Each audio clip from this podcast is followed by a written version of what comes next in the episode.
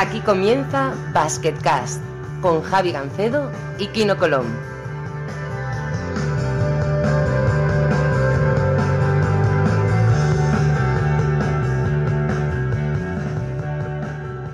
Hola a todos y bienvenidos a una nueva edición de Basketcast. Como siempre, soy Javier Gancedo desde Barcelona y en Estambul, como siempre, tenemos a Kino Colón. Kino, ¿qué tal? ¿Qué tal? ¿Cómo estamos? ¿Todo bien? Disfrutaste del fin de semana libre, ¿no? Eh, te hicieron ahí un viajecito por ahí, ¿no? Bueno, sí, la verdad es que teníamos fin de libre y aprovechar al club que, les gusta mucho pues, todo esto de, ir a ver colegios, todos sus colegios durante pues, por todo el país, los que tienen.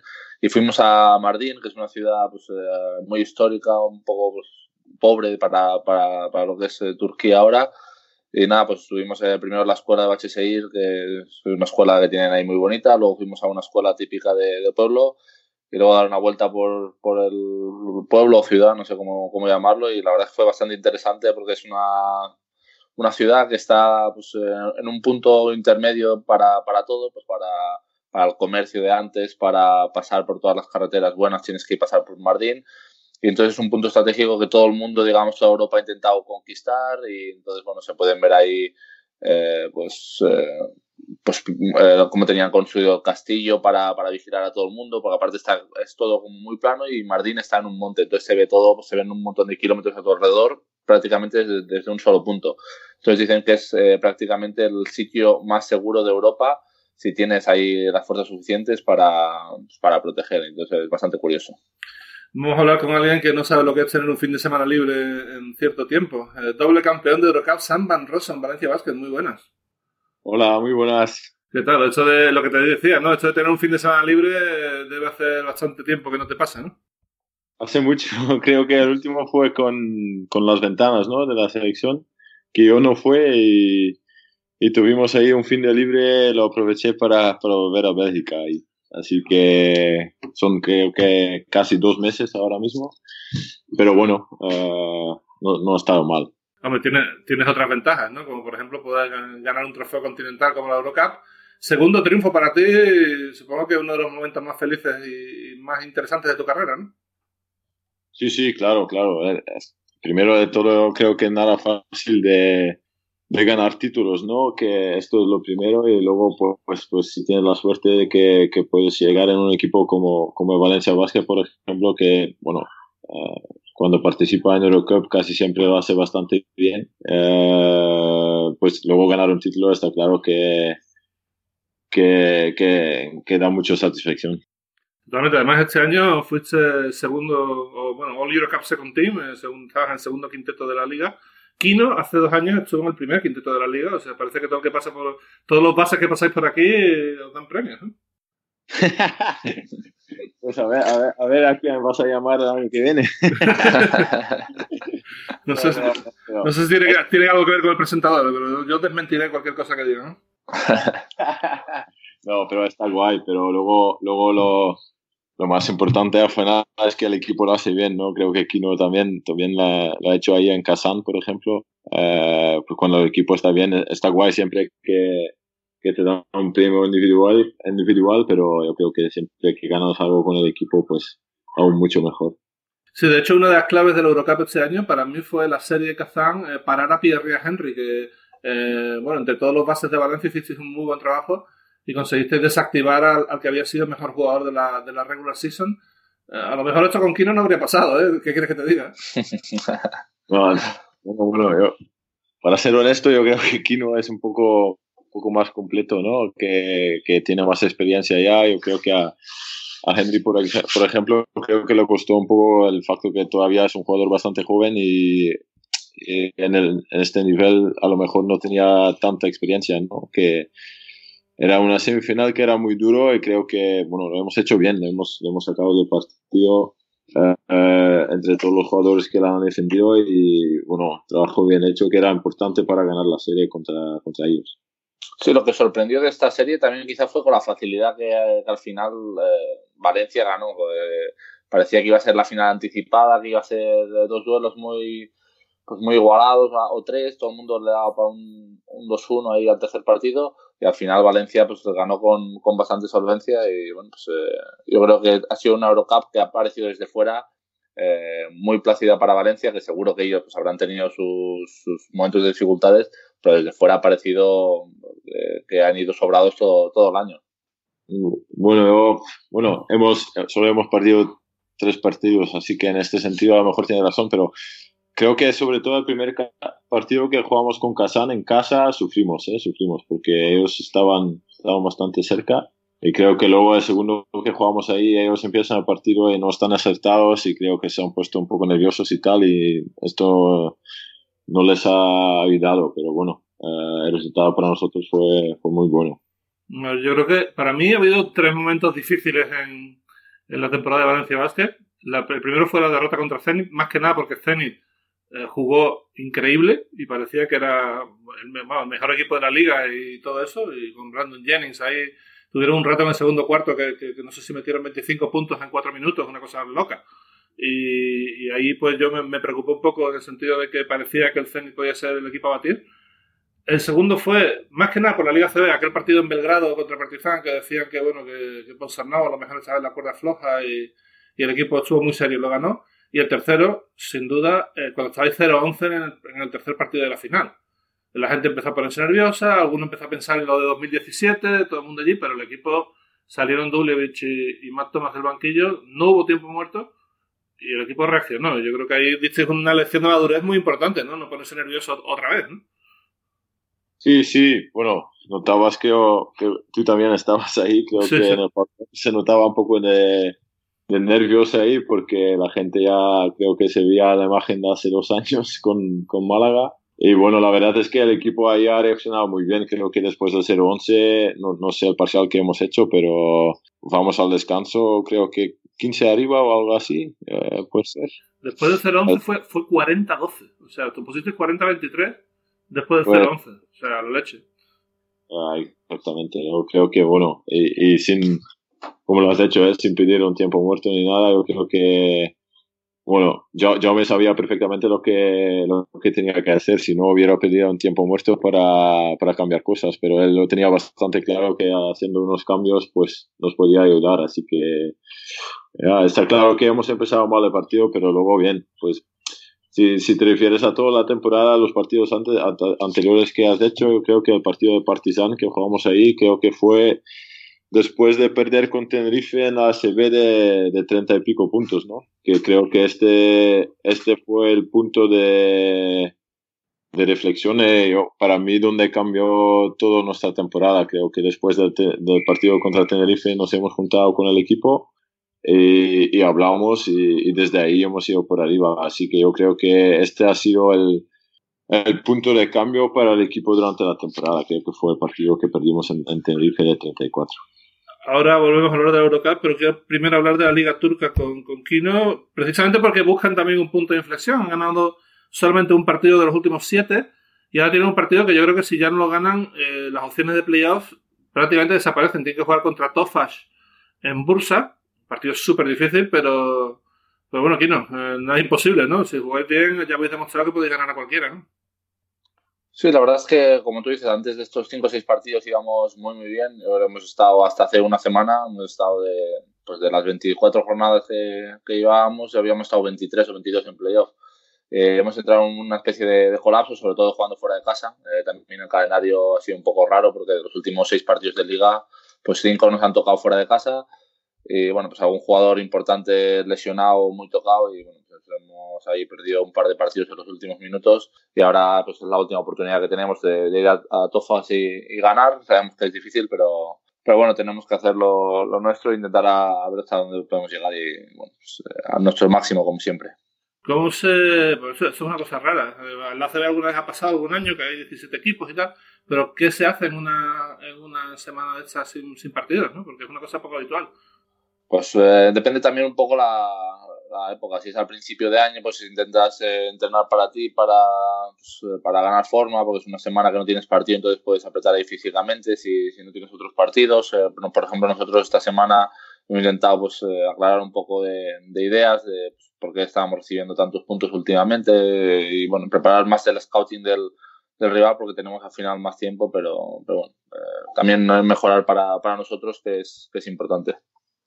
Bueno, a ver qué pasa. Tienes que jugar luego con García acá, eh, en casa. Este te dije, sí, García acá en casa y Bebé fuera de casa, que son los penúltimos, que ya no se juegan nada porque están salvados ya prácticamente matemáticamente y se ha ido el, mejor americano que tenían. Esto ha pasado un poco, la, crisis turca se ha notado muchísimo en, la liga. Yo creo que, que esta liga va, va, a sufrir bastante porque, por ejemplo, ahora hay seis o siete equipos que han tenido problemas eh, de, dinero financieros y se han ido jugadores importantes. Entonces, por ejemplo, el Sakaria que nosotros jugamos en la jornada 4 allí, que perdimos de, de 7-8 puntos, pues ahora está jugando con un equipo con eh, solamente jugadores turcos de tercera división, porque no han podido ni, ni aguantar los de primera y están recibiendo cada día palizas de 50 y pico puntos, 60.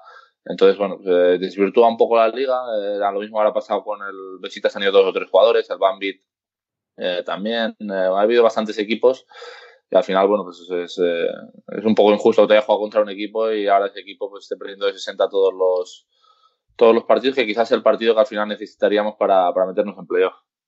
Sí, bueno, esto en la CB no pasa, Sam. en la CB puedes perder con cualquiera siempre. Yo creo que es lo que hace que sea la mejor liga de Europa. Mucha gente dice que sea Liga VTB, que sí. Pero todos estos equipos que van del 10 para abajo eh, en estas ligas son, son bastante flojitos comparados con los españoles, ¿no? Sí, bueno, no, no sé si serán flojos, bueno, eh, por, lo que he visto en, en, Turquía, como ha dicho Kino, ahora mismo hay bastante equipos que tienen, tienen problemas con el dinero, ¿no? Que, tenía un amigo belga que estaba jugando en Zacarías y, se ha ido en, en, diciembre, creo, porque ya no lo habían pagado tres meses y tal. Y, sí, aparte ese nos metió como 25 o 23 puntos que nos mató y a cabo de dos semanas ya se fue. Ah, sí, sí, sí. sí, sí. Pues ah, luego ha fichado, me parece, en Italia y, me dijo, por ejemplo, que, que, también el equipo, creo que es en Zacarías que estaba, ¿no? Sí, Zacarías es el equipo que más ha sufrido. Los seis americanos que tenían, uno era el pívot de Alba Berlín, el Noco. el otro era Tony Douglas, que se ha ido de Rusafaca. Estaba el belga. Y, tú, que ahora fichado por, por estudiantes, que era un poco que menos jugaba. Pero bueno, se han ido todos los americanos ahora. Es, pues, pues tenían, tenían jugadores de calidad. Es una pena que luego estas cosas pasan durante el año porque esto no es, no es bueno para nadie, ¿no? Creo que los jugadores pues no, no les gusta nada, está claro, pero tampoco para el baloncesto esto es, es algo bueno. Así que que bueno, es una lástima, pero bueno, eh, es lo que hay, ¿no? Y ahora mismo tocará, tocará aguantar. Eh. Pero bueno, eso, como lo ha dicho en España, creo que la, la, situación está bastante, bastante buena, ¿no? Que creo que muchos equipos ahora mismo están bien, están, están pagando todos en tiempo, creo, y, y, bueno, esto es algo que es bueno tanto para el baloncesto que, que para todo el mundo, para los clubes, para los jugadores, para todos. Hombre, en Valencia no hay ese problema, obviamente, porque, porque es un club muy sólido. Además, están haciendo las cosas muy bien en los últimos 10 años o por ahí. Eh, han hecho la alquería, están con el proyecto del nuevo pabellón. Eh, los partidos en la Fonteta son una fiesta impresionante, con, con DJ Fenoca ahí al, mando. Eh, el, el, DJ de Valencia es espectacular, o sea, el tío es, una máquina. Y además tiene un speaker potente, o sea, me refiero a que, joder, yo, por ejemplo, ahora que, que no tengo equipo me gusta ir a la Fonteta porque, porque es que me lo paso bien. O sea, es que no solamente ya el partido, sino todo lo, todo lo que hay alrededor. Pero bueno, eh, quería hablar de la final de Eurocup eh, y sobre todo de, la preparación de la final, cómo se prepara una... Pues tuvisteis tiempo para pensar en el Alba Berlín, además os clasificasteis 2-0 y bueno, tuvisteis mucho tiempo de mirarlo. No sé, ¿qué, ¿cuál fue, digamos, la clave o en qué insististeis más durante la preparación? No, bueno, teníamos bastante claro cómo o qué eran los, los, los, puntos claves para, para parar a este equipo, ¿no? Yo creo que era un equipo que estaba jugando muy bien en transición, eh, que se encontraba muy, muy cómodo cuando, cuando podían correr y tal, y, pues nos hemos fijado mucho en esto. Y además ahí hemos tenido la suerte que en ACB los dos partidos anteriores de la final que hemos jugado eran en Andorra y en Gran Canaria, que eran dos equipos con un estilo de juego bastante bastante parecido, ¿no? Dos equipos que les gusta bien correr y tal. Y hemos podido prepararnos bastante bien. Está claro que, bueno, eh, en Gran Canaria eh, perdimos bastante bien, pero creo que de estos partidos hemos aprendido bastantes cosas que luego hemos podido utilizar en la final también, porque como le he dicho, era, eran dos equipos que juegan de una manera baloncesto bastante similar Y, bueno, eh, hemos trabajado estas dos semanas para prepararnos eh, para la final de la Eurocup. Está claro que es en tu ventaja cuando, cuando tú puedes acabar un poco antes del otro equipo. bueno, el Alba también se, se, ha metido con un 2-0, eh, pero está bien que te puedas preparar dos semanas para, para una final. Bueno, aparte yo me imagino, creo que, que lo hablamos con Kino, que la clave era el ritmo de partido. O sea, si vosotros eres capaz de cortar el ritmo del Alba tendría mucho ganado y lo hiciste los dos partidos de casa. El de, el de Berlín ellos jugaron un poquito más sueltos y tuvieron opción de ganar y de hecho ganaron en prórroga, ¿no? Pero, pero bueno, eh, aquí no estábamos de acuerdo, ¿no? El ritmo de partido lo dominó Valencia y eso yo creo que marcó la diferencia, ¿no? Sí, la verdad es que sí. Ellos, como dice Sam, al final ellos juegan siempre muy alegre, llegar, tirar, llegar, tirar rápido. Y Valencia solo lo cortó bastante, eh, controló el ritmo desde el, desde el principio. Yo creo que también aprovecharon mucho su, la, fortaleza que tenían interior con doble Biscuit Thomas. Eh, bueno, que, ahí les costaba bastante parar a Alba Berlín y luego con, pues, las ayudas que, ellos generaban, pues eh, el mismo Sam Van Rossum, Sanemeterio, Matt Thomas, eh, pues pudieron abrir mucho campo y al final, bueno, pues, ganaron una final que yo creo que fue merecida para, para ellos. Bueno, supongo que Sam es raro enfrentarse. Tú y Luke Sigma sois muy amigos. Eh, fue, un poco raro jugar contra él después de haber sido compañero dos años, ¿no? O estas cosas pasan siempre y ya está.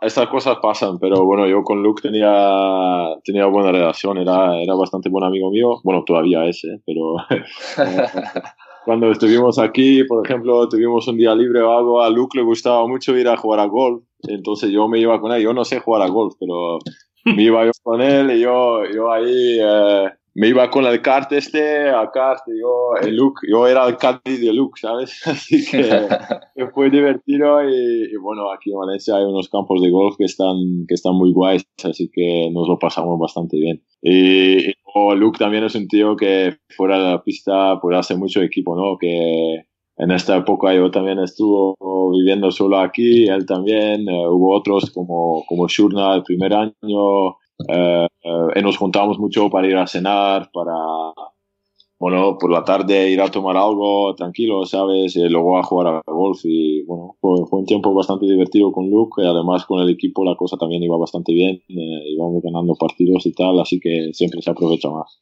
Eh, ¿No intentaste jugar alguna vez, pegarle a la bola o algo? Porque yo, yo lo intenté una vez y aquello era un infierno. O sea, aquello, si no tienes un profesor, aquello tú pones 100 bolas y le pegas a una. Yo, yo lo he intentado, pero no quería matar a nadie, así que lo he parado. Porque si no, nunca sabes dónde llega la pelota y, pum, ¿sabes? Así que yo he hecho a Luke, no, al, driving range ahí, eh, bueno, eh, ahí he hecho un poco, ¿sabes? Pero una vez que, que salimos a jugar eh, ahí en la pista esta, o como lo llamas, pues, pues lo dejo a él y yo mirando y bueno, vamos, vamos encontrando gente ahí también y lo, lo bueno del golf es que hablas un poco con ellos, incluso pues puedes jugar juntos con ellos y tal, y así pues pasas la tarde bastante rápido. Eh, ¿Quiero tirado por algún deporte que no sea, eh, bueno, en los últimos años? Eh, ¿El baloncesto? ¿Algo para, para cambiar un poco? ¿El pádel o algo? Bueno, a mí, yo jugaba tenis hasta los 15 años, que ahí es cuando tuve que. Me, fui para, para Lleida a jugar, y entonces tuve que decidir entre básquet y tenis y cogí el, escogí el básquet. Entonces me gusta a veces hacer alguna partidita de básquet o de pádel y tal, pero bueno, la verdad es que suelo hacer hacer pocas cosas, porque también el pádel parece una tontería, pero tengo muchos amigos que les ha dado alguna, algún tirón o algo, o medio lesionado jugando a pádel y ya no quiero sustos en, en, verano, pero bueno, siempre, siempre es bueno hacer alguna, alguna cosa de estas. ¿Que en Turquía, el pádel ya en Turquía también o no? En Turquía aquí no hay nada, aquí... Aquí hay tanta gente que no cabe una pista de pádel. Tendrían que quitar un edificio entero. bueno, eh, la celebración, ¿cómo fue? Porque yo os perdí de vista, macho. Yo de repente estaba allí eh, y, bueno, al final fuiste al, bar de este, del chico lituano, ¿no? Voy a decir el nombre porque si no van a echar allí todo el mundo todo el rato y que está tranquilo, pero fuiste al, al, bar este del tío este y supongo que lo celebraste a lo grande, ¿no? Un poco de publicidad para el chico, le viene bien. ah, bueno, venga, dilo, dilo, no me da igual. No, no, no, pero ya fue el lunes, así que el lunes aquí en Valencia tanta, tanta cosa no hay, así que tenemos aquí al lado de, de donde vivimos casi todos, tenemos un bar de un chico lituano que es muy, muy aficionado de baloncesto, claro, porque es lituano. Se llama Roasted Beer y, y bueno, él, él, muchas veces, por ejemplo, después de los partidos está abierto para que después de los partidos podamos ir ahí a comer algo, porque, por ejemplo, si jugamos a las nueve y media, durante la semana acabamos sobre las once y cuarto, lo que sea.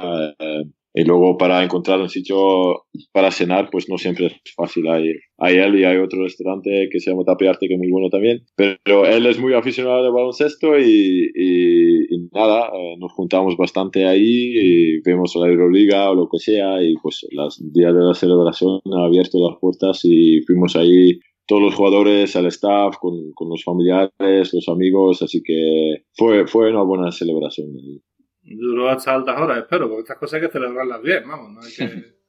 ¿Cómo? Que digo, digo, que duraría mucho la celebración, ¿no? Porque, bueno, no sería un ratito solo, ¿no? No, no, no.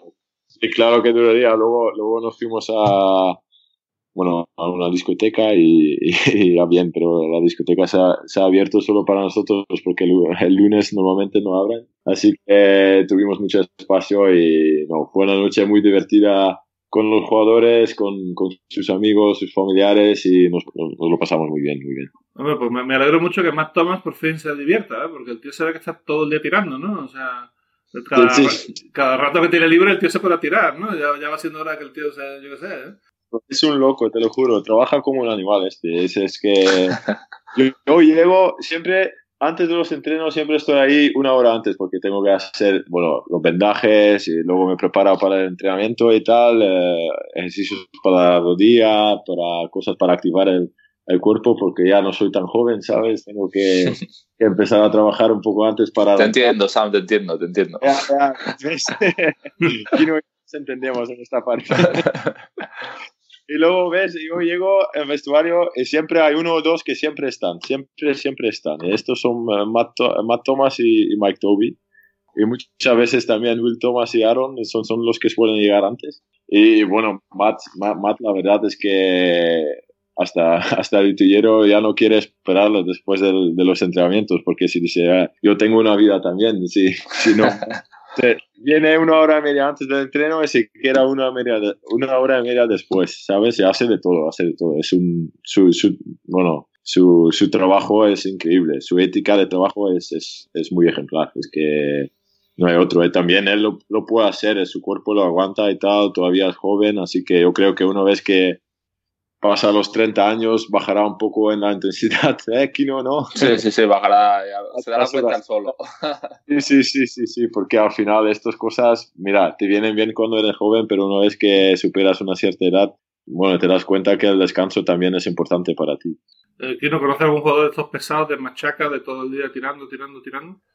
Bueno, he jugado yo con algún eh, tirador pues, incansable, pero ahora no se me acaba de ocurrir. Ahora tengo a la mente Marcus Vinicius, que era un jugador que, bueno, que era físicamente un animal y que jugaba yo con en Lérida y es algo que más horas le he visto. Era, era incluso desesperante. Era esto que acababa el entreno, eh, te ibas a comer, pasabas por ahí, aún estaba su coche, que estaba tirando ya más de dos horas y media.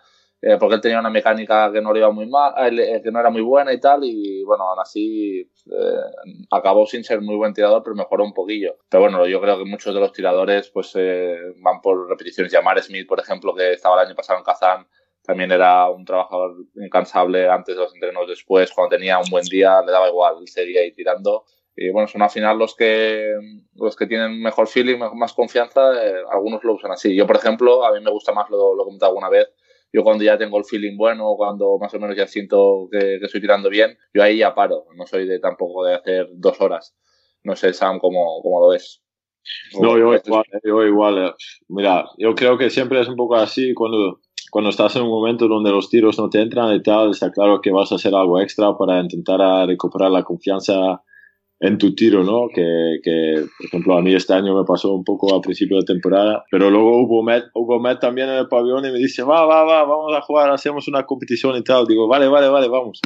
Y empezamos a jugar y cada vez pues pierdo, entonces mi confianza iba abajo, abajo, más abajo. es que, tío, es que ayudar, estoy aquí para mejorar mi tiro y tú me hundes aún más, tío. ya, ya, ya viste el concurso de triples que hizo el tío, o sea, fue acojonante. Eso, eso me pasó un poco el primer año que no, estuve en Kazán eh, tiraba con Arturas Milagnis, el tirador que está en, en. Sí, sí. Y eh, nunca he visto a nadie tirar, o sea, meter tantos triples cuando está parado. O sea, sin esto es impresionante. O sea, tiraba 100, la vez que menos metía, metía 92, 93. Y al final, a mitad de temporada, le dije, ya no tiro más contigo, ya estoy cansado ya de perder, macho. ¿Ves? Pues con Matt a mí me, me pasó igual. No, no, me, no me ha durado hasta mitad de temporada, ¿eh? solo 3-4 sesiones, luego yo paro ya, tío. Me, me estás hundiendo aquí en la confianza y tal, digo, ya ya paramos, ya paramos. Luego él se cabreaba conmigo. ¿Cómo puede ser que tú tengas mejor porcentaje este año que yo? Yo acabé con un 38 o algo así y él acabó con un 37 y estaba, estaba el tío indignadísimo. Y aparte éramos muy amigos, íbamos todos los días juntos. Es, eh. es imposible, es imposible. no, pero no, está guay. Siempre, también cuando se puede tirar ahí, haces un poco de competición, también disimulas un poco más un partido, ¿no? Que no se trata solo de tirar para tirar. Está claro, sí, sí. tienes que tirar para meter y para para, para lograr a, bueno, un, porcentaje bastante bueno, ¿no? Y si luego puedes competir con otro, pues aún mejor, porque te metes un poco más la presión de, de competir y tal, y yo creo que te viene bien, pero bueno, como lo he dicho, si, si me mata ahí 5-0, 5-0, 5-0, yo paro. Además, Tomás puedo contar una muy buena, que es que, eh, bueno, eh, vosotros ganáis la Eurocup el lunes, el martes eh, lo celebráis en el ayuntamiento, allí con los discursos y eso, y el miércoles había un entrenamiento voluntario que por supuesto Matt Thomas fue, pero yo tenía que hablar con él para hacer un blog. Y sí. me dice, llámame a las 7. El tío dice, bueno, empezó a entrenar, hablé con Guille, el jefe de prensa, y dice, nada, Matt ha llegado a las 5 y ya está allí en el gimnasio y tal, no sé qué está liado. Y a las 7 lo llamo y le pregunto, bueno, ¿cuántos tiros has metido? ¿Cuántos tiros has hecho? Y dice, ¿tiros? No, no, no, yo llevo dos horas haciendo pesas. Ahora empiezo a tirar cuando termino de hablar contigo. y digo, joder. Pero así es, así es. Además, el, el blog le ha gustado mucho, ¿eh? El blog. Sí, sí, este, sí, sí estuvimos hablando mucho del blog en el vestuario y tal, y decía, oh, Matt, tienes que decir esto, y tienes que decir esto, y tal y cual, y todo. Pero al final no se metía tanto conmigo. No, debo, debo, decir que Matt es de los pocos que escribe su blog, aquella vez por las circunstancias, porque había poco tiempo y porque era de casi, se lo dije el martes por la noche y lo teníamos que hacer el miércoles por la mañana, pues entonces lo llamé, ¿no? En vez de, en vez de que lo escribiera él, pero él lo escribe, lo escribe y escribe muy bien, además. El año que viene Euroliga ya te digo yo que sí, es seguro. O sea, ya me encargo yo de que sea así. ¿no? Lo hace muy, muy bien. Pues no, no, lo hace bien, lo hace bien. Me gustan también. Estoy leyéndolos toda, todos los blogs. Sí, sí. Bueno, ¿qué te iba a decir? Eh, supongo que la, la, celebración muy distinta de 2014. La de 2014 fue en el aire, ¿no? Volviendo de Kazán, ¿no? Sí, sí, sí. Pues fue, fue en el avión, pero... ¿Qué, qué, qué me recuerdo de esto? Pues, pues sí, jugamos ahí fuera y fui, fuimos con bastante gente, además. Hubo un charter del club creo que fueran 200 personas, algo así. Y volvimos todos juntos en el avión y, y, bueno, la verdad es que es distinto porque tú vas en el avión y estás sentado ahí, pues te, te levantas, hablas un poco con la gente y tal, te tomas una cerveza o lo que sea para celebrar un poco, pero creo que llegamos en Valencia a las, a las 5 de la mañana o algo así. así que después... Kazán tiene estas cosas, Kazán, te hablo por experiencia, estas horas son normales. Es muy lejos, es muy lejos. Pero bueno, pero, pero nos lo pasamos bien también. Y además, al llegar en Valencia, todavía no fuimos a casa. Así que imagínate. Pues, hay que ser porque no, no, no, no, no logras esto cada año. Así que cuando ganas uno, hay que celebrarlo. Sí, pues parece, parece que Valencia sea el favorito cada año, ha ganado ya cuatro veces y tal, pero al final, coño, es un título europeo, es el segundo título europeo, es algo importante. Y, y hay mucha gente que no le da importancia, pero, pero la tiene y mucho. No, no, sí, claro. Además, con el, así logras el objetivo del club para el año que viene estar en la Euroliga también. Así que ahora mismo creo que nos hemos quitado un poco la presión también, ¿no? Para, para llegar ahí a la Euroliga, porque si no, imagínate, si no ganas la Eurocup, pues es una batalla hasta final de la temporada y como el año pasado esto, por ejemplo, no nos ha venido bien y tal, pues siempre hay algo de presión. Ahora mismo nos lo hemos quitado y creo que ahora mismo en los partidos que estamos jugando lo ves también, que el equipo está mucho más suelto, mucho más relajado y nos viene bien, nos viene bien. Sí, de eso te quería hablar. Eh, estáis jugando muy, muy bien. En el momento de grabar esto acabáis de ganar a Unicaja por 39 puntos. Eh, también habéis ganado a Tenerife, que era otro rival directo en la lucha de playoffs. Estáis jugando, en el, estáis en el mejor momento de la temporada ahora mismo, sin lesiones, todos juntos y incluso habéis permitido el lujo de ceder a, a Sergi García. O sea, muy bien, ¿no? Sí, bueno, sí, pues, el equipo está con mucha confianza ahora mismo, así que yo creo que para todos nos, nos viene bien, ¿no? Es como he hecho, sin presión, parece que jugamos aún mejor Y, nada, tenemos que intentar aprovecharlo, el, buen momento que tenemos con el equipo hasta final de temporada y intentar hacer un buen playoff y luego ya, luego ya veremos. Es que también, bueno, ahora se ha lesionado Alberto, creo, para cuatro semanas tendría en el dedo y, bueno, ya veremos. Sergi lo han cedido ahora mismo hasta final de temporada a Mandresa, así que, bueno, antes éramos 14, ahora, ahora solo somos 12 por un momento. Bueno, 12, ya quisiera mucho tener 12 jugadores del calibre que tenéis vosotros, ¿no? Sí, sí, tampoco está mal. Creo que John estará contento, pero, pero John estará aún más contento cuando estaríamos todos, todos sanos. Yo te digo, esto, esto pasa muchas veces, Kino. Yo, por mi experiencia como aficionado del antiguo Caja San Fernando, muchas veces quedaban en una posición que ni podían ir a playoff ni podían bajar. Y estaban ahí en medio, y cuando estaban en el medio, cuando quedaban cuatro semanas, y ya entonces el equipo jugaba muy, muy bien porque no tenía presión a veces soltarse un poco viene bien, ¿no? Y no es fácil porque, porque bueno, la presión está ahí, ¿no? Sí, pasa mucho, sobre todo ahora cuando yo cuando estaba ahí, por ejemplo, en, España que estaba en Fuenlabrada, esos años, al final siempre haces cuentas los últimos partidos y tal, y siempre hay sorpresas de estas, un equipo que está relajado sin presión gana otro que no te esperas, eh, los equipos de abajo, pues con, con la presión de bajar, pues eh, se ponen más fuertes, mira ahora cómo está Guipúzcoa, que, que lleva, no sé, cuatro los últimos cinco o algo así, entonces, bueno, pues eh, está claro que sin presión eh, siempre, juegas, eh, siempre juegas mejor.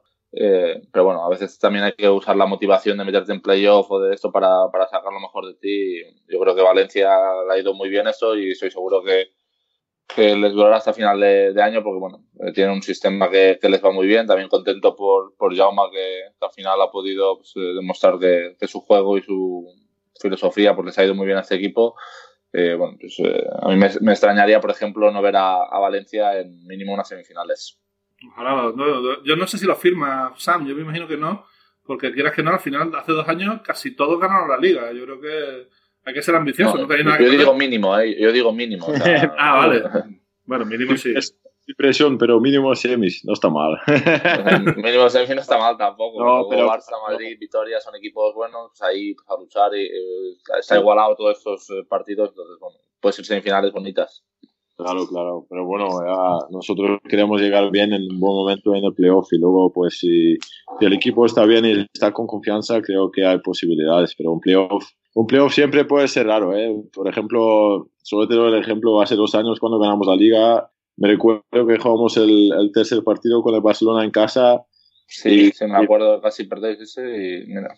Sí, porque, porque si, si Danfru eh, tira un triple ahí, se sale justo a punto ahí, sí. imagino que mete y probablemente no se acabó nuestra temporada. Así que a veces son cosas tan pequeñas que pueden cambiar todo un resultado y, al final puedes hacer algo increíblemente bien y, y pues a veces está en cosas muy pequeñas la suerte de los campeones, que es como se llama, porque al final siempre todos los campeones tienen un poquito, un poquito de suerte en algún, en algún momento, ¿no? el tío de Renfro aquel fue, vamos, es que se salió de dentro, es que podía haber, tenía más posibilidades de ir para adentro que para afuera, pero fue para afuera. Pero bueno, igual esto era karma, porque esta, esta temporada hemos perdido dos finales ya y nos merecimos otra.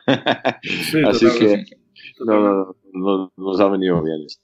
Sí, sí, además eh, ganar la liga y luego ahora ganar la Eurocup ya supongo que ya os, habéis olvidado de aquello que pasó, porque es que eh, yo es el mayor blackout que he visto en un equipo. Bueno, no, mentira. El, mayor blackout fue el del Chesca contra Olympiacos en 2012, que iban ganando por 19, faltando 13 minutos y perdieron sobre la bocina. Aquello fue.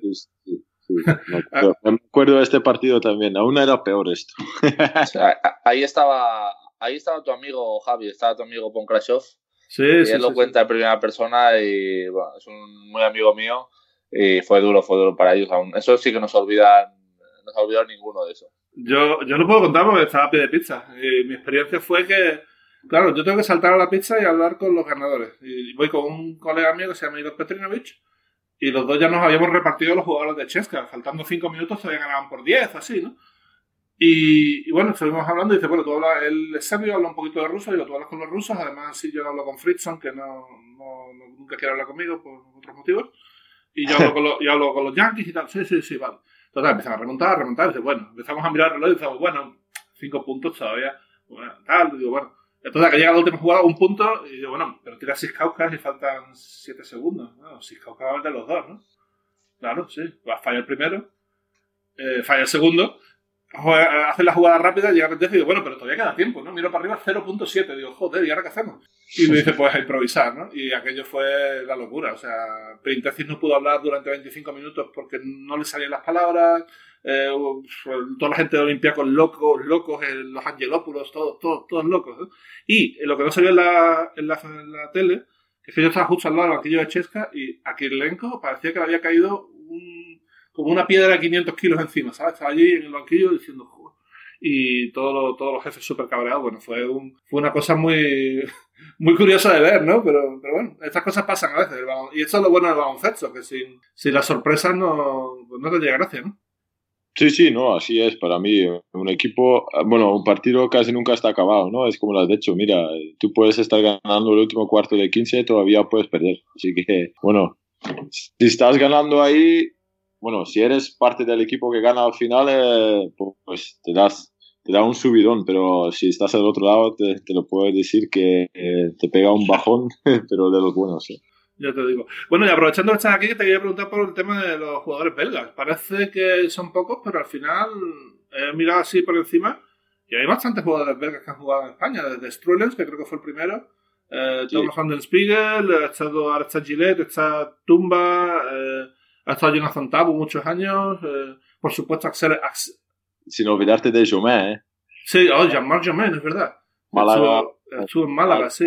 Sí, sí, sí. sí. Y luego Axel Herbert, por supuesto, mil años allá en Bilbao. Y No, gran Axel, gran Axel. Qué hostias me he llevado los entrenos.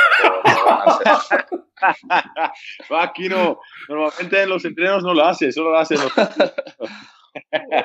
Yo pensaba eso, porque yo me acuerdo un día que jugábamos con Fuenlabrada y nada, eh, pues nos, nos, metió de hostias a todo el equipo. Yo creo que no se dejó ninguno de todo el equipo. Y entonces fui a jugar con él y le dije a mi, no sé si a mi padre o a mi madre, le dije, bueno, por suerte ahora este año no me tocará ninguna de Herbel porque juego con él.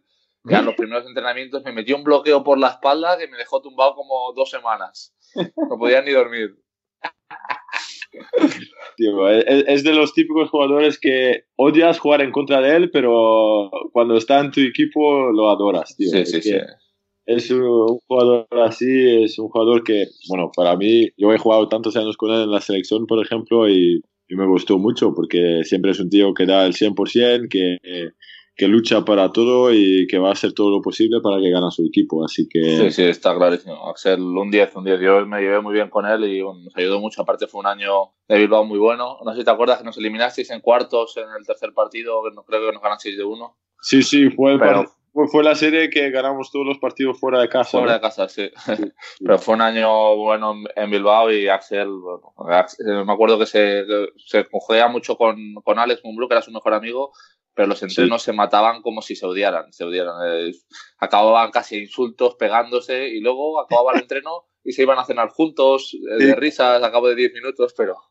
pero esto, impresionante. Esto es, bueno, así tendría que ser al final, porque tú, tú, tú tienes que sacar el 100% de cada uno en los entrenos para que mejoráis y luego, pues, de, fuera de la pista, es, so, sois colegas al final. Yo digo que no, no, no os tenéis que matar en los entrenos tampoco, pero un poco de competición en los entrenos tampoco va. Axel, esa, esa parte de no se tiene que matar no lo entendió, el resto sí, pero eso no. es verdad, Herbel es una bellísima persona. Eh, yo he hablado con él muchas veces, pero si tuviera que coger cinco personas para ir a una pelea de bar, serían Superman, La Cosa, Hulk, Alex Mundru y Axel Herbel, o sea. Gano fijo, ¿no? Pero bueno, esas cosas pasan. Pero bueno, hablando de los belgas, lo que iba a decir, que ha, ha habido bastantes, ¿no? Y además, eh, lo que más me gusta, muy pocos americanos con, con, pasaporte. El único que está por ahí es Noyeski, creo, y, y poco más, ¿no? Eh, está bien que, que los jugadores. Me ha sorprendido a mí este dato, me ha sorprendido. No pensaba que había tantos. Ya, hay más. De todas formas, no, no los he hecho todos, ¿no? Pero seguro que se han no. controlado, controlado mucho más, ¿no? Pero. Sí, pero... además, últimamente están bueno, están saliendo más y más, ¿no? Que creo que este año, creo que en la Liga Andesa somos somos cuatro, puede ser. Soy yo, Gilet, Tumba y también Leconte ahora que ha fichado en Murcia al base. Sí. Es joven, pero es muy prometedor. Y bueno, yo creo que últimamente, mira, con la selección también, bueno, igual los últimos dos años menos, pero antes logramos resultados bastante buenos para un país que al final es bastante pequeño y el baloncesto, pues en nuestro país no, no es no es un deporte súper importante, ¿no? Que creo que iremos cuartos o quintos en, en, punto de, deportes, porque ahí hay el fútbol, el ciclismo, incluso el tenis está un poco por encima. Y luego hay el baloncesto y, la verdad que, bueno, eh, yo creo que para nosotros, para la generación que tenemos ahora mismo, por ejemplo, para mí, eh, jugadores como Strulens, Van der Spiegel, Jomain, pues estos han sido un poco los ejemplos para nosotros para seguir, ¿no? Para intentar a, hacer una buena carrera en Europa y sobre todo, pues nosotros también éramos conscientes que la Liga ACB era, era de, lo, de, lo, mejor del mundo, ¿no? Incluso después de la NBA, eh, creo que si tú ves los países y tal, que la Liga ACB, pues es, es, es, la, uno de los más fuertes, sino la más fuerte de, de, todos. Así que eran ejemplos y pues miras ahí eh, estás aprendiendo de, la competición española y, bueno, te gustaría llegar ahí un día y creo que ahora mismo ves que más y más jugadores llegan aquí, pues me, alegro porque es buena señal para el baloncesto belga. He visto que hay un quinto, Max de Seu también está en Obradoiro, o sea que... claro, claro, Maxim, Maxim también es un quinto, sí, sí, pues cinco no estamos, ¿no? Cinco en toda la liga. Y, y, lo que decía, cinco, cinco sin, sin pasaporte, porque allí parece que conseguir un pasaporte belga no es el fácil, ¿no? Porque si no lo habría hecho más gente. Eh, no, pero en Bélgica no es tan fácil, ¿eh? Por ejemplo, Matlujewski ha logrado un pasaporte porque él ha jugado seis años en Bélgica, creo. Sí. Y luego han puesto en marcha toda la, la cosa que tiene que hacer para, para, obtener un pasaporte, pero si no llevas un buen tiempo en Bélgica es casi imposible. No, no es como otros jugadores que has visto que sacan pasaportes de, de no sé, donde hubo un momento que que hubo muchos americanos que sacaran, sacaron un pasaporte georgiano o búlgaro, o lo que sea, es que parecía que ahí era mucho más fácil. Y en Bélgica no es así, no, no te van a regalar nada ahí de pasaportes ni nada, así que tienes que pasar toda una, un, ¿cómo lo dices? una procedura o lo que sea para, para lograrlo. Hay gente, que, hay gente que es muy creativa con eso. Eh, Michael Roll tiene un pasaporte tunecino que pasa que, que, Túnez está en los países estos que son Cotonou y no sé qué, entonces juegas como... como sí, pero además esto, esto, esto es muy gracioso que me lo dices porque esto diríamos que se ha nacido en Bélgica, ¿no? Porque él en Bélgica jugó con Salah Ah, claro. El que ahora mismo en Dallas, ¿sabes? Él es Túnez, él es de Tunisia y él se llevaban bien, parece, porque después de Amberes, creo que Michael Roll ha venido a Zaragoza y yo estaba en Zaragoza con él el último año. Y, bueno, me lo dejé, me contaba, me contaba todo el tema de los pasaportes y tal, y, va, y ahí estaba buscando y creo que en algún momento Sala, Sala Messi la, la contactaba y dice, mira, con, eh, con Tunis estamos buscando un jugador americano que podría jugar con nosotros y tal, te interesaría y creo que ha ido así. Así que la cosa está así. No sé, ya sabéis que a mí esto me parece una mierda. Yo prefiero que haya unos cupos para X extranjeros, los que sean, de donde sean, y el resto nacionales o jugadores de formación. Yo creo que esto de tener dos extranjeros y entonces que los americanos con pasaporte tengan ventajas, porque esto a mí me parece un rollo. ¿eh? En la Euroliga yo, creo que yo, creo que la CB es la única liga que tiene que tiene esto. Las otras son locales, jugadores de, domésticos, digamos, del, país, y luego extranjeros, da igual de, de donde seas. Entonces te evitas todos los rollos, todos los pasaportes, que yo me acuerdo cuando, pues la época esta, ha dicho Sam, que todo el mundo conseguía pasaportes, pues que le preguntaron a, un americano, eh, no voy a decir el nombre, tampoco quiero poner aquí el dedo, pero le preguntaron dónde estaba el país eh, por el que tenía el pasaporte en un mapa y no sabía ni, ni, por dónde estaba ni más o menos. Entonces, bueno, pues eso me parece... tampoco, ah, bueno, ahí también yo quiero, quiero decir que para mí esto está bien si, si, los jugadores efectivamente van con la selección y tal también, como ha hecho Michael Roll. Michael Roll ha jugado tres o cuatro años con la selección, creo. La, sí, sí, me suena que ha jugado con la selección, sí. Pues mira, ahí digo, vale, ¿sabes? Pero hay otros jugadores que sacan un pasaporte y a lo mejor juegan dos partidos con la selección y ya está. Pues, pues esta cosa es otra cosa, eh, para mí es distinto, ¿sabes? Es que, es que ahí solo se trata de pasaporte que está claro que les puede ayudar para para una competición como la española aquí, donde solo puedes fichar a dos americanos, pero es como lo ha hecho Kino también, es que en las otras competiciones, por ejemplo, creo que en Alemania tú puedes jugar con seis americanos si queréis. Sí, ¿eh? en Alemania seguro, pero por ejemplo yo que he estado en Turquía y en Rusia, en Rusia tienes que tener seis jugadores rusos, los otros seis pueden ser lo que quieras. En, aquí en Turquía son, eh, son siete turcos y el cinco resto que quieras también americanos, eh, da igual, Cotonús, todo cuenta igual. ¿Ves? Pues ahí tiene menos importancia al final. Aquí lo de los pasaportes no lo entienden, porque esto lo comentamos alguna vez, porque tengo a Marcus Slaughter en mi equipo y salió hace poco pues, eh, pues el problema que él tuvo con el pasaporte y tal, y se lo pregunté en el vestuario y los demás del equipo estaban un poco extrañados porque no entendían por qué, por qué se había hecho eso.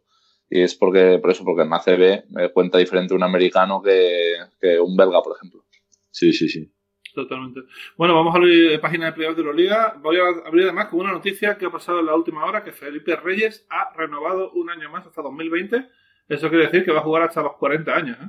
Hablando de jugadores que, digamos, entre comillas, entre, en el buen sentido, pesados, de gente que se le ocurra y que es consistente y que es, eh, pues, eso, constante, eh, Felipe debe ser el, casi el peor de, ellos, ¿no? El tío rebotea y, bueno, sigue ahí RQR, ¿no? Le debe faltar un récord de, Euroliga porque no creo que le falte muchos más y, por eso habrá renovado porque bueno, es impresionante la carrera que ha tenido Felipe y bueno, pues, eh, yo creo que también eh, jugará hasta que, él decida y cuando se retire pues tendrá un homenaje seguro a la altura de, lo que han tenido pues Navarro y, otros jugadores de su altura.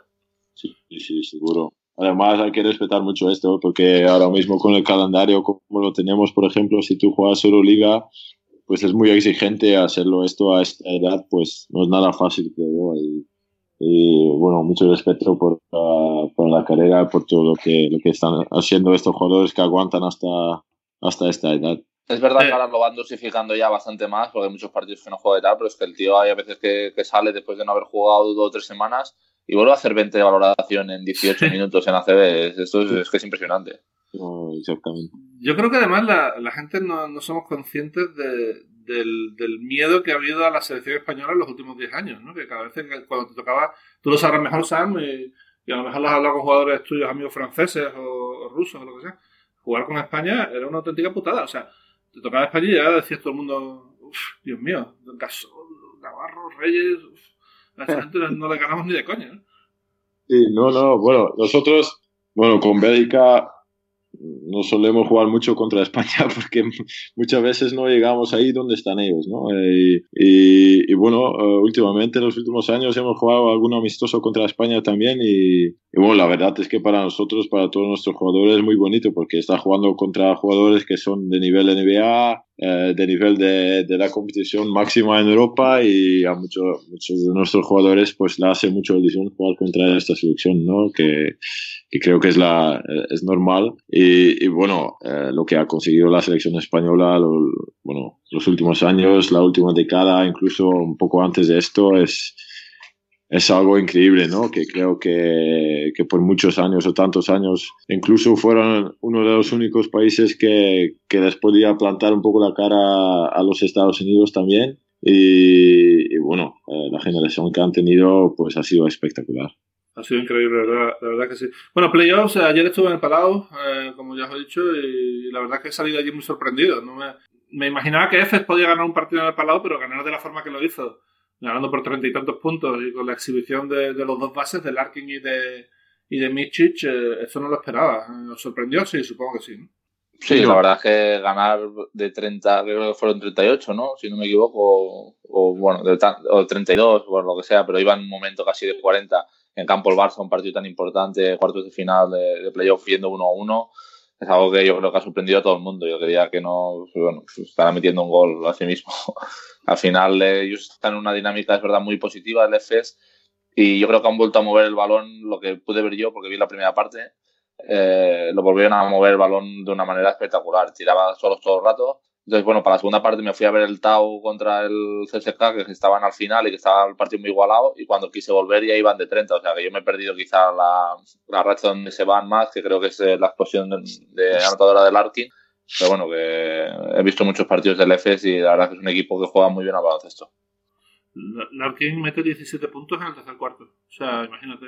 O sea, y acaba he, visto, he visto los highlights y he visto sus, todos los puntos que metió y la verdad es que tiene gracias de mucho mérito, pero ya tuvo un partido, creo que en Liga Regular contra, si no me equivoco, también contra el Barça, que hizo una animada de puntos también 37, creo. Es un jugador que en un momento se, se despierta y te mete 20 puntos sin pestañear.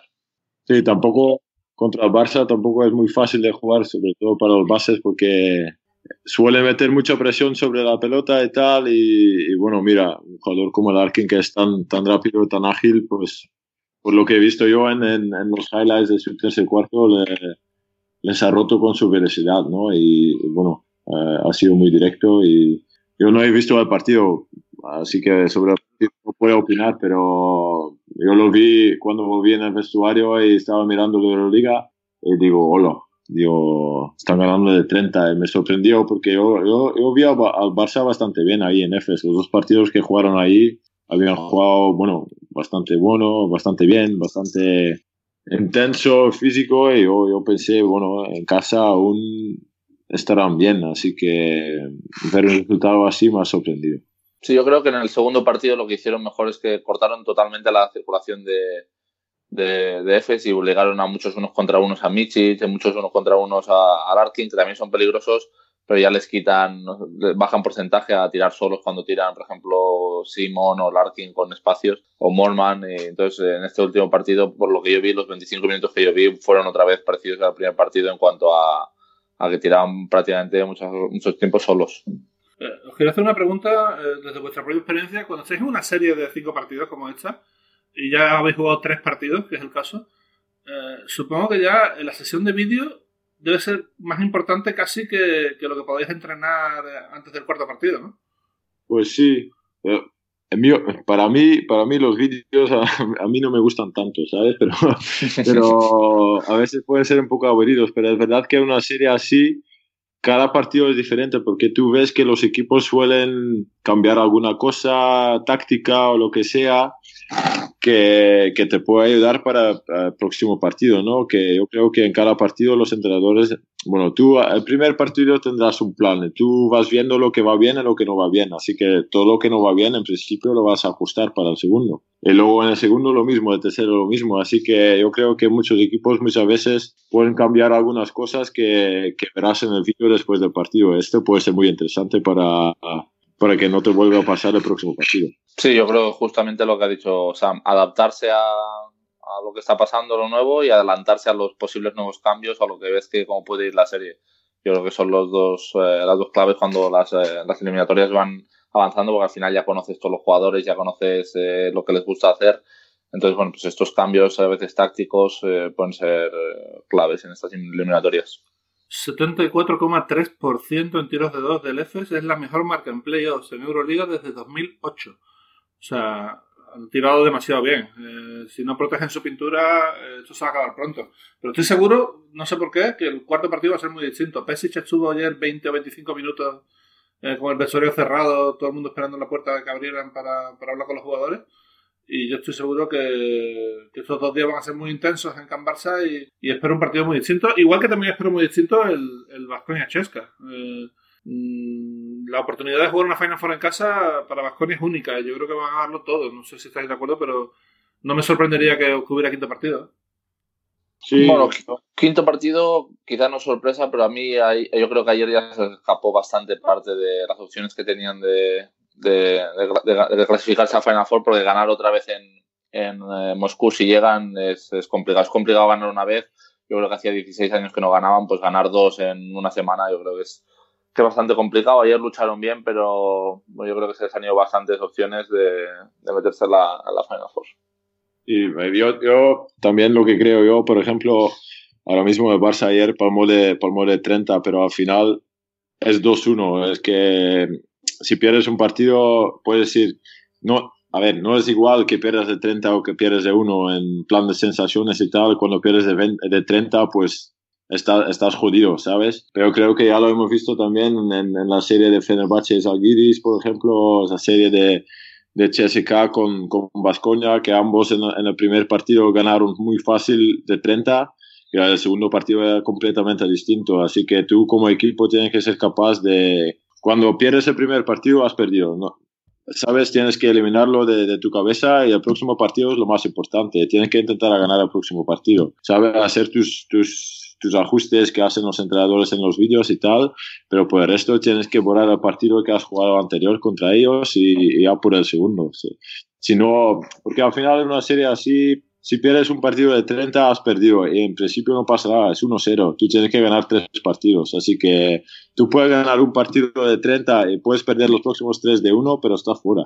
Así algo parecido pasó, yo creo que, eh, si no me equivoco, en Montepaschi Siena contra Olympiacos. Yo creo que perdió el primer partido de 40 o 45 y acabó ganando la serie pues, el equipo que había perdido el primer partido de, 35 o 40. O sea que, al final es 1-0, no, no cuenta para más. Lo mismo con el Madrid el año pasado, ¿no? Creo que el partido en Palatinaico pierden el 30 y luego 3-1 y estaban en la Final Four, ¿sabes? Así que como equipo tiene que ser capaz de, sobreponerte sobre estas cosas. Bueno, tenemos unas cuantas preguntas, pero antes eh, quería hablar de un tiro que recordaremos durante muchos, muchos, muchos años, que es la canasta de Damien Lillard en la NBA contra, contra Oklahoma. El tiro, copiando un poquito a Spanulis, ¿eh? el movimiento es exactamente el mismo. Lo que pasa es que quizás tira un poquito más para atrás. Un poquito, un poquito, un poquito. un poquito, no. Pero mi, mi cosa es, eh, ¿nos parece que, a ver, un, un, tío que metió 47 puntos y que está caliente puede meter un tiro así? ¿Por qué Paul George está tan lejos? El tío luego dice, no, es que es un tiro de poco porcentaje. Yo creo que un tío que metió 47 puntos te puede enchufar eso bastante fácilmente, ¿eh? No sé, bueno, en la NBA aún más creo, sobre todo él, porque ya lo he hecho antes, creo. Y lo que hace que yo creo que no te esperas que en este momento lo va a tirar desde ahí. No sé. Eh, no, te lo esperas. Eso, un tiro de no sé cuántos metros debe ser eso, 11, 12 metros, o 10, yo qué sé. Es, es, demasiado. Lo que pasa que es verdad que, que Lillard sale un vídeo de, de, de, las mismas series que él ya mete 5 o 6 triples de, de una distancia bastante considerable. Entonces, bueno, cuando, cuando quedan cuatro o tres segundos, pues quizá acercarte un pelín más. Lo que pasa que es difícil porque también si te acercas mucho, pues tiene también mucho espacio más para romperte. Es un jugador muy rápido. Claro. Eh, es, es, muy complicado. También es verdad que el tío con 47 puntos que lleva, pues tiene la confianza que tiras del banquillo y la mete también. Eh, bueno, yo creo que yo creo que estos pues jugadores como Curry o como, o, como él, pues bueno, pues, eh, se lo pueden permitir, pero en cambio si, si, estás defendiendo a otro jugador también de primerísimo nivel, tipo, no sé, si me ocurre Leonard, Kawhi Leonard, pues yo aceptaría, digo, bueno, a ver si lo metes ahí, si no voy a la prórroga. pero claro, Lillard en estas distancias yo creo que está, cada vez va mejor y eh, no digo tampoco que sea un buen tiro, pero no me arriesgaría muchas más veces a, a que lo metiera. Mira, para mí, un buen tiro no es, pero lo mete, así que es un buen tiro. ¿Sabes cómo van estas cosas? Esto es una cosa que tu entrenador al principio, cuando estás tirando este tiro, dice, no, ¿qué hace? No,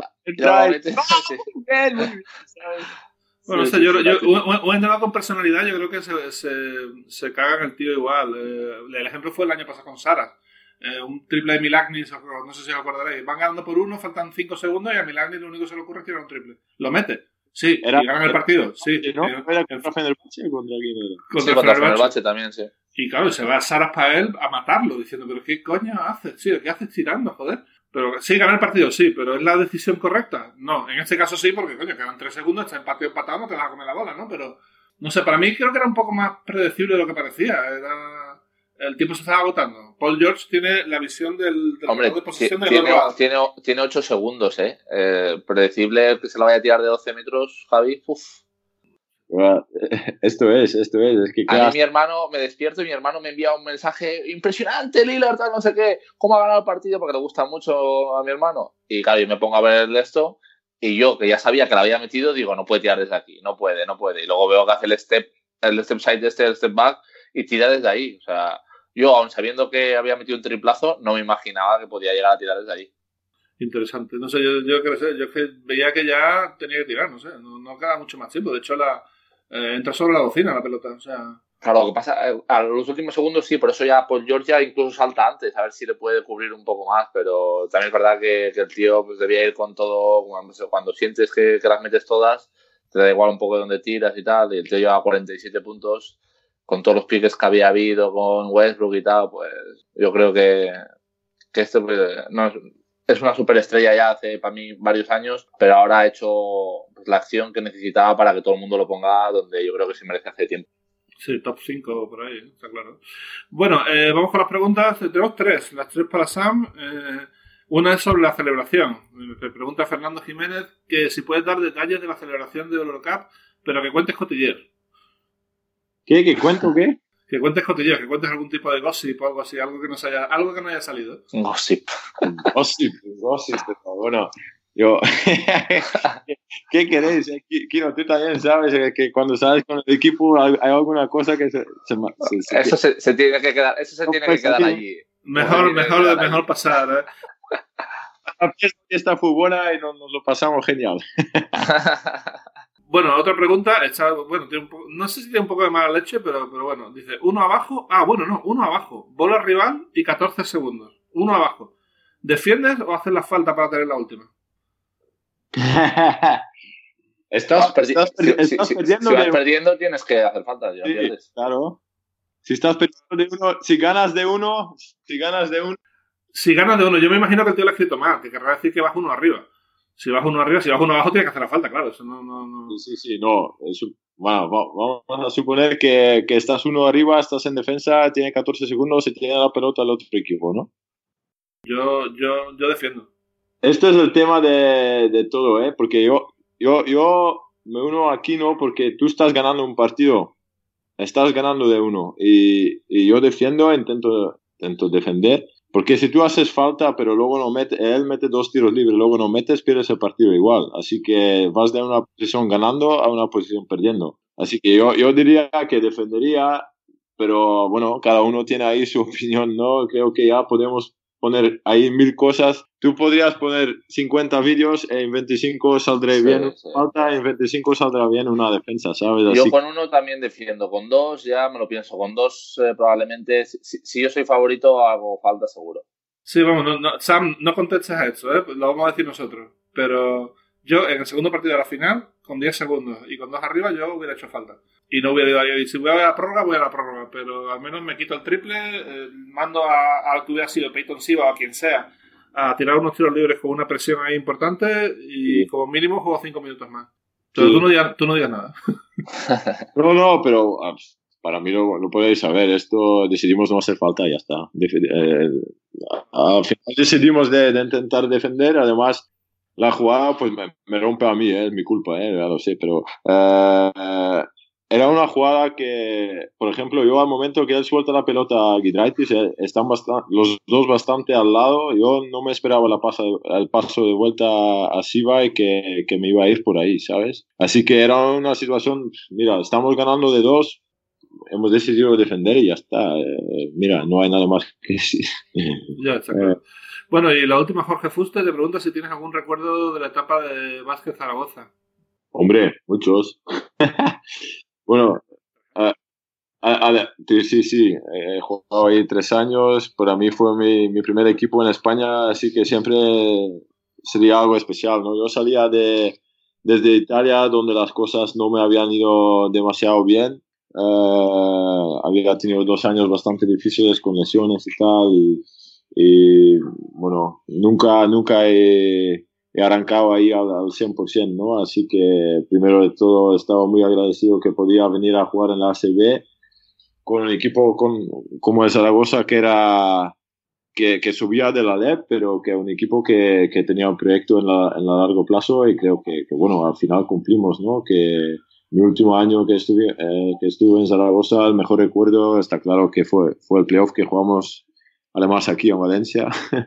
eh, que, que, fue uno de estos serios también, que una serie muy rara, ¿no? Que el primer partido aquí en Valencia perdimos de 40, y luego el segundo partido hay tres prórrogas, ganamos de uno, creo, y luego venimos a ganar el último partido aquí. Es, ¿Sabes? Era, era un gran recuerdo de mi, de mi época en Zaragoza porque el equipo que tuvimos ahí el último año fue un equipo fue un equipo de verdad, ¿sabes? Dentro del vestuario había un ambiente espectacular, que la gente se llevaba muy, muy, muy, muy bien con uno con el otro eh, y fue un año muy especial, el último. ¿Hay alguien con quien, con quien estés más en contacto? No sé, eh, Pera Tomás, bueno, obviamente Joan Sastre, ¿no? Pero, pero ¿hay alguien que, con quien mantengas el contacto a pesar de la distancia? ¿De Zaragoza dices? Sí. Sí, bueno, yo soy muy buen amigo con Hank Norrell, por ejemplo, que eh, para mí, para mí fue algo especial porque nosotros dos hablamos el mismo idioma.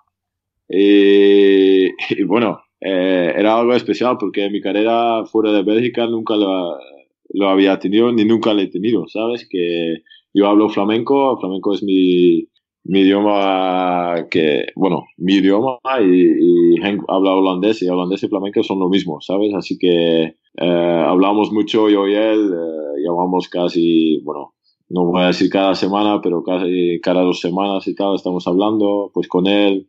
Sí, mantengo contacto con, con Rudes, por ejemplo, con, con Michael Roll a veces. Hay bastantes jugadores de esta época que, que seguimos en contacto y está guay. También gente del club, no, no hay tanta gente del club, que, del club que, que sigue ahí ahora mismo, pero hay algunos y con estos todavía sigo en contacto. Muy bien, pues lo vamos a dejar eh, por hoy. Sam, muchísimas gracias por pasarte por Basketcast. Eh, mucha suerte, por supuesto, a Valencia Basket. Ahora que. Yo, a ver, lo de ir sin presión es hasta cierto punto, porque al final presión tenéis. Queréis ganar la liga, eso es lógico. Así que a ver si puede ser y, bueno, lo dicho, a ver si. Mucha suerte. ¿Qué, puedo decir? Eh, nos veremos, espero, en los, en los playoffs. no, pues muchas gracias a vosotros por tenerme aquí. Y mucha suerte a Kino para lo que queda de temporada y a ti, Javi, para lo que queda de la liga, ¿no? Que tendrás un poco de trabajo. Sí, un poquito, sí. Ya veremos qué tal, qué tal va. Todo depende de esta semana, a ver qué equipos se meten y, y a ver quién, quién bueno, cuál, va a ser la Final Four. Ya, ya estaremos atentos. ¿eh? Eh Kino, eh, lo dicho, mucha suerte esta semana contra Tofash. Nos hablamos la semana que viene, ¿no? Muy bien, pues eh, muchas gracias Sam, mucha suerte para la temporada y nos vemos la semana que viene y a ver si, hemos podido sacar una buena victoria para, para, nosotros. Y a todos vosotros, gracias por escucharnos. Eh, nos veremos la semana que viene aquí en Basketcast. Hasta aquí Basketcast con Javi Gancedo y Kino Colombo.